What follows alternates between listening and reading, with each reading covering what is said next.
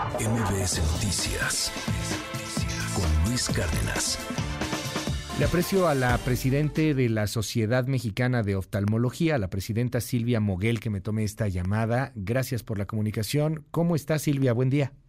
Hola, ¿qué tal Luis Cárdenas? Pues encantada de poder platicar con ustedes y con el público que nos escucha. Muchas gracias. Oiga, doctora, hemos estado escuchando que hay desabasto de muchos medicamentos. Hemos hablado con los eh, eh, las, las, barras y, los colegios de, de médicos eh, psiquiátricos, este, de, de obviamente oncológicos, etcétera.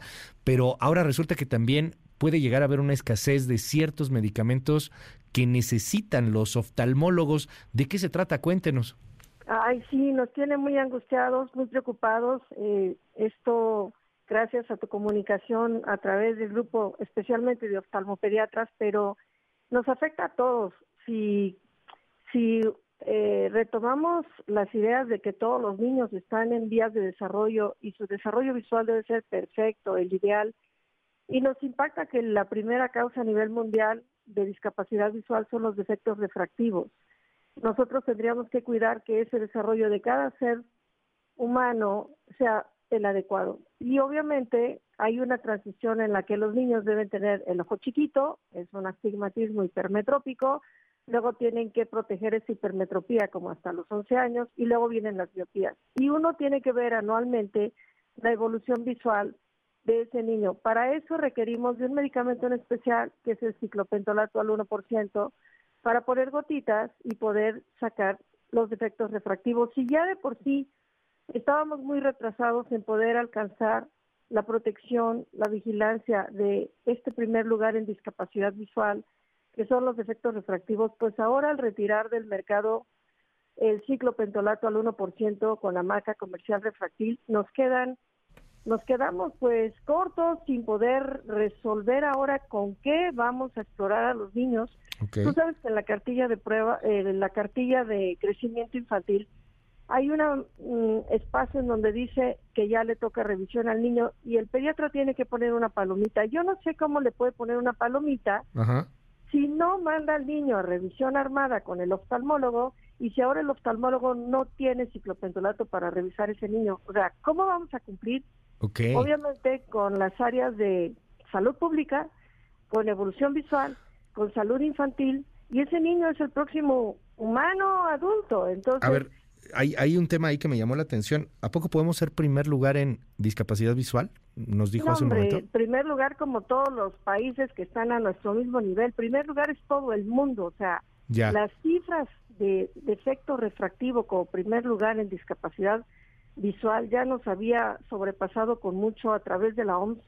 Y en el 2019 la OMS nos dice la mitad del planeta va a ser miope para el 2050. Y tenemos una cosa que era una sombra y ahora se convirtió en una grave amenaza porque con el encierro, con la pandemia, con el uso de aparatos digitales, con los esfuerzos cercanos mantenidos en niños, obviamente esa miopía se nos va a ir a quién sabe cuánto multiplicado. Y si no nos ponemos las pilas y empezamos a revisar a los niños y los protegemos, somos parte conocida de esta de este defecto, de este mal desarrollo. Dígame algo para que lo podamos entender así en toda nuestra nuestra audiencia. Eh, ustedes necesitan esta cosa, este medicamento se llama refractil, ¿verdad? Sí, nosotros lo necesitamos. Y no hay. ¿Por qué no hay? Bueno, seguramente que el, laboratorio que lo ha producido toda la vida, que ha sido una de las empresas más cercanas a los oftalmólogos que siempre nos han ayudado en la protección de, todo nuestro pueblo mexicano, ha tenido problemas para la introducción del medicamento y entonces han decidido, seguramente con su análisis de beneficios, eh, dejar de producirlo. Todavía hay un último lote, obviamente ya no se puede adquirir fácilmente en farmacias. Todos los oftalmólogos estamos preocupados qué va a pasar cuando ese lote termine y obviamente hemos estado cercanos con ellos pidiendo, pidiendo, pidiendo, pidiendo, por favor no dejen de producir el ciclo pentolato al 1%, porque entonces no sabremos con qué vamos a ayudar ayudarnos para darle una buena evolución. Solo lo produce este laboratorio, es el único que produce este refractil y sin ese refractil de plano no pueden checar a los niños? Exactamente. Y a los adultos tampoco, o sea, cuántas personas están mal graduadas, pero quiero decir que es población mexicana, porque en otros países sí lo tienen. Entonces nosotros estamos empezando a sufrir algunas decisiones en las que si la empresa no, no tiene la facilidad que el gobierno le favorezca contar con el ciclopentolato, toma decisiones en las que a lo mejor no puede resolverlo. A ver, porque, el, porque el gobierno... Claro, perdón que la interrumpa, doctora, porque el gobierno no no lo está comprando. O sea, el gobierno ya no va a comprar refractil. La empresa, el laboratorio dice, pues si no me lo va a comprar el gobierno, que es mi principal cliente, yo no lo puedo producir, no no me conviene. sobre todo si, si le ponen trabas, no sé, para la introducción del, del producto.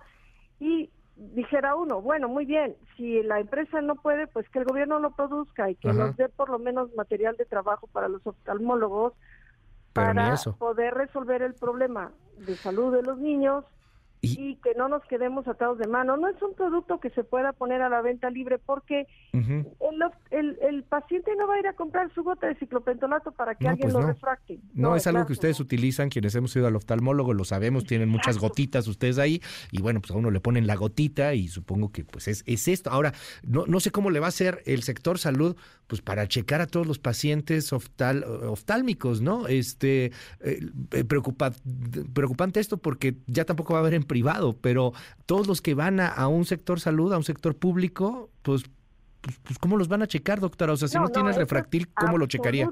Lo tienes, lo dijiste perfecto. O sea, si en la ley de, salud está estipulado la vigilancia y desarrollo de salud visual de los niños durante su crecimiento y está por ley, esa ley cambió cuando entró la protección a los niños prematuros, que producimos como 500 niños ciegos prematuros por no vigilar la retinopatía del prematuro en México.